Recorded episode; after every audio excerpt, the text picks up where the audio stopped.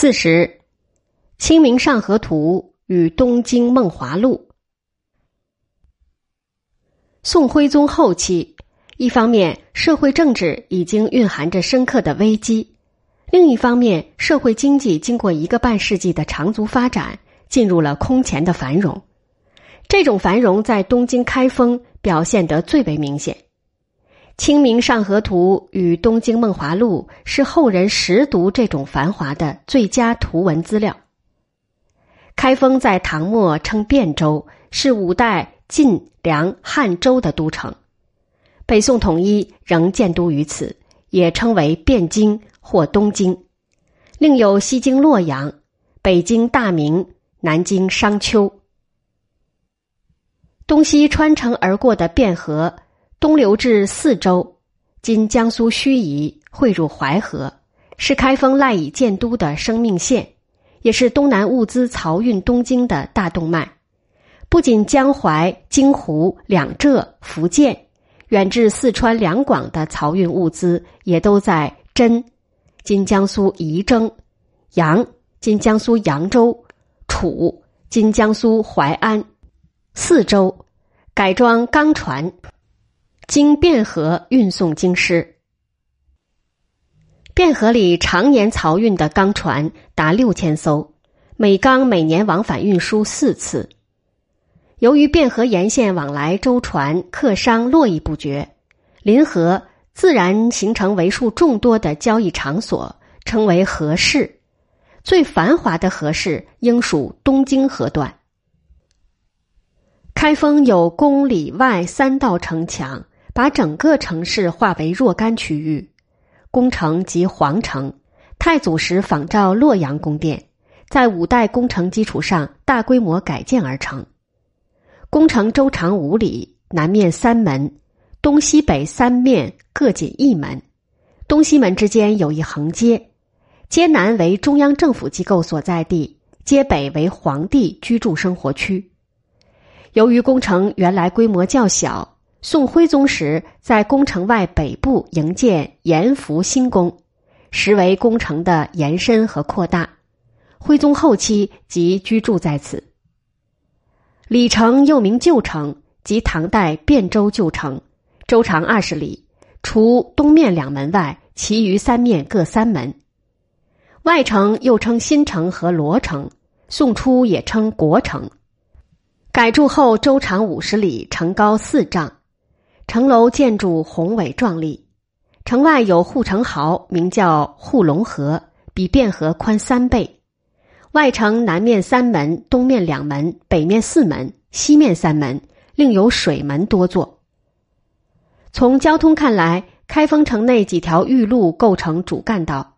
从皇城南面正中的宣德门往南，经里城朱雀门，直达外城南勋门，时称御街。路宽二百余步，两边都是玉廊，是开封最繁华的大街。从相国寺东侧向北，过开宝寺，直达外城的新丰丘门，也是重要的御路。此外，外城从万盛门到新曹门，从新正门到新宋门，各有一条东西走向的主干道；而从陈桥门到陈州门。从魏州门到代楼门，则构成南北走向的两条主干道。宋代东京城市布局和结构较之前代发生了深刻的变化。入宋以后，进入城市的商人与工匠络绎不绝。唐代以来，封闭性的方式结构不能适应城市商品经济日益发展的要求，于是方式隔绝的旧格局渐被打破。越来越多的商人在方区内街道两旁陆续开设了店铺，有的店铺为了扩大营业面积，连通衢大道也要占上一席之地，以致徽宗时不得不向他们收取亲街防廊费。既然方式已打通，临街已开店，为满足市民夜生活的延长，商家为了追求更多的商业利益，原先方式治下长期实行的夜禁。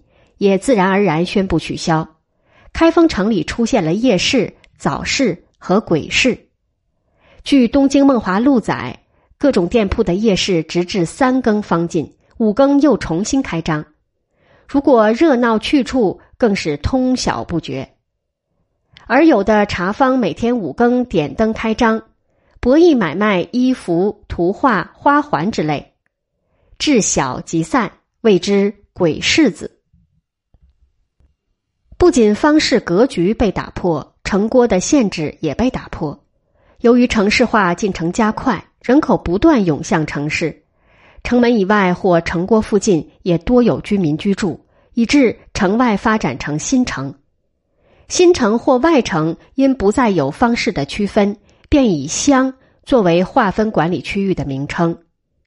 乡是车厢的厢，乡的本意就是正房两边的住房，用来指称和区域进城的地区是恰如其分的。于是乡逐渐取代方，作为新老城区统一划分的单位。宋真宗时因汴京城外居民颇多。特命至新城外八个乡，这是乡最早用于城市区划的记载。其后为便于统一管理，汴京旧城区也划分为十个乡，而原先的方反而隶属其下，方式结构完成了向乡方布局的过渡。中国城市的物质文化在两宋时期突飞猛进，大抵到十一、十二世纪之际。中国大城市里的物质生活已领先于世界各国的其他任何城市。北宋都城开封与南宋都城临安（今浙江杭州）都是这种繁华壮观的大都市。张择端的《清明上河图》形象反映了北宋开封的城市变化和经济繁荣。张择端字正道，密州诸城人，今属山东。他曾在宋徽宗时供职翰林图画院，最工界画，尤喜画风俗画。他的《清明上河图》以长卷的形式，生动细腻的描摹了清明时节汴京东南城内外汴河两岸的繁荣景象，展现了宋代城市的发展及形形色色市民活动的现实场景，代表着宋代社会风俗画的最高成就。但也有人认为，图名清明是指汴京城东郊的清明坊，图中所绘并不是清明时节的春景，而是秋景或四时景。有人甚至认为，该图描摹的并非北宋汴京的景物，而是宋代农村的临河集镇。但这两种观点并未得到学术界所认同。而所谓上河，有人解释为上方之河。是御河之类，实际上就是到河上去的意思。整个图描绘的就是清明时节人们到河上去的风俗人情。至于所绘的东京部位，一般多以图中虹桥作为定位的依据。尽管众说纷纭，但属东京城东南方位，则无疑问。长卷为淡墨设色绢本，高二十点八厘米。横五百二十八点七厘米，绘人物五百余，一说八百余，恐怕还得仔细盘点。牲畜近百，树木近二百，寻为中外绘画史上煌煌巨制。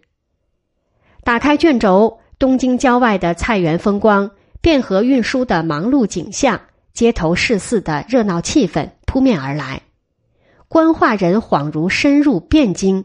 置身车水马龙之间，过虹桥，入城楼，街上人烟稠密，店铺作坊，客栈民居，错杂毗邻，骑马、坐轿、拉车、挑担者纷至沓来，车船、轿担的细枝末节，牛马驴驼的行神动作，士农工商、男女老幼各色人等的打扮举止，无不勾画的惟妙惟肖。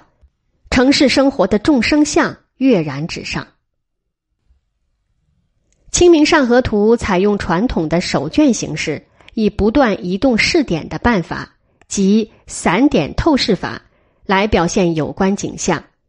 大到原野、河流、城郭，细到舟车上的部件、摊贩上的商品、市招上的文字，和谐的组成统一的整体，繁而不乱，长而不冗。布局分明，结构严谨。作为一幅富于写实性的作品，该图所绘景物具有典型的代表性，时代气息浓厚，细节刻画真实，人物的衣冠服饰、各业人员的不同活动都刻画入微，生动丰富。《清明上河图》是中国绘画史上现实主义的不朽杰作，画面所反映宋代社会生活和物质文明的广阔性与多样性。有着文字无法替代的史料价值，是后人了解十二世纪中国城市社会生活最重要的形象资料。大约在张择端创作《清明上河图》的同时，《东京梦华录》的作者孟元老也正纵情享受着东京城内令人羡叹的物质生活。孟元老好幽兰居士，从崇宁二年（一一零三年）入京。到靖康二年（一一二七年）南徙，饱览了二十余年的东京繁华。绍兴十七年，他避地江左，缅怀往事，写下了《东京梦华录》。这部书记载了北宋后期东京的岁时节令、物产时号和民风俗尚，因为是亲历目睹，所记尤为真实。简直可以视为《清明上河图》的文献说明，两者相得益彰，让后人得以形象具体的了解北宋晚期东京城市的繁荣奢华与市民生活的细枝末节。《东京梦华录》开创了以笔记描述城市风土人情、掌故名物的新题材，反映南宋都城临安的同类著作有《都城纪胜》《孟良录》。武林旧事，孟元老的自序追溯了当年的繁盛。正当年谷之下，太平日久，人物繁复，垂条之童旦习鼓舞，斑白之老不识干戈，时节相次，各有观赏。灯宵月夕，雪霁花时，奇巧登高，教池游苑，举目。则青楼画阁、绣户珠帘，雕车竞驻于天街，宝马争驰于玉路，金翠耀目，罗绮飘香。新生巧笑于柳墨花渠，暗馆调弦于茶坊酒肆，八荒争凑，万国咸通，及四海之珍奇，皆归市邑。会环区之异味，悉在庖厨。花光满路，何羡春游；箫鼓喧空，几家夜宴。技巧则惊人耳目，持奢则长人精神。他记皇城东南界身巷的金银彩帛交易说：屋宇雄壮，门面广阔，望之森然。每一交易动极千万，骇人闻见。他记东京诸酒店说。必有厅院，廊屋掩映，排列小格子，吊窗花烛，名垂帘幕，命妓歌笑，各得稳便。他记清明出游说：四野如是，往往就方树之下，或园柚之间，罗列杯盘，相互劝酬。都城之歌儿舞女，遍满园庭，抵暮而归。他记暮春都市生活的甜美如梦，说：牡丹、芍药、荔糖、木香种种上市，卖花者以马头竹篮铺排，歌叫之声清奇可听。晴帘净院，小木高楼，宿酒未醒，好梦初觉。把玩《清明上河图》，品味《东京梦华录》，你才会明白徽宗朝社会经济的繁荣。与物力财富的丰庶，你才会深刻体悟到行将到来的靖康之变的历史苍凉感。邓之诚称赞孟元老淡述太平景象，当时欲大风亨及天下败坏之由，竟不作一语点名，而使阅者适意回思，不觉涕涟，是谓白描高手。张择端也似乎只是描绘东京的繁盛，令人错以为当日翰林成画本，生平风物正刊传，而实际上，画家在《清明上河图》里也画上沿街乞讨的乞丐，官衙门口懒散坐着的士兵，大街上乱跑的猪。这里隐藏着画家对太平盛世的一种嘲讽。无独有偶，孟元老在《东京梦华录》里记到南薰门时也说：“寻常士庶、殡葬车舆皆不得经由此门而出。”为正与大内相对，为民间所载诸，须从此入京。每日至晚，每群万数，只数十人驱逐，无有乱行者。冷峻的叙事中透露出对大内荒谬决定的讥刺，充满了一种黑色幽默。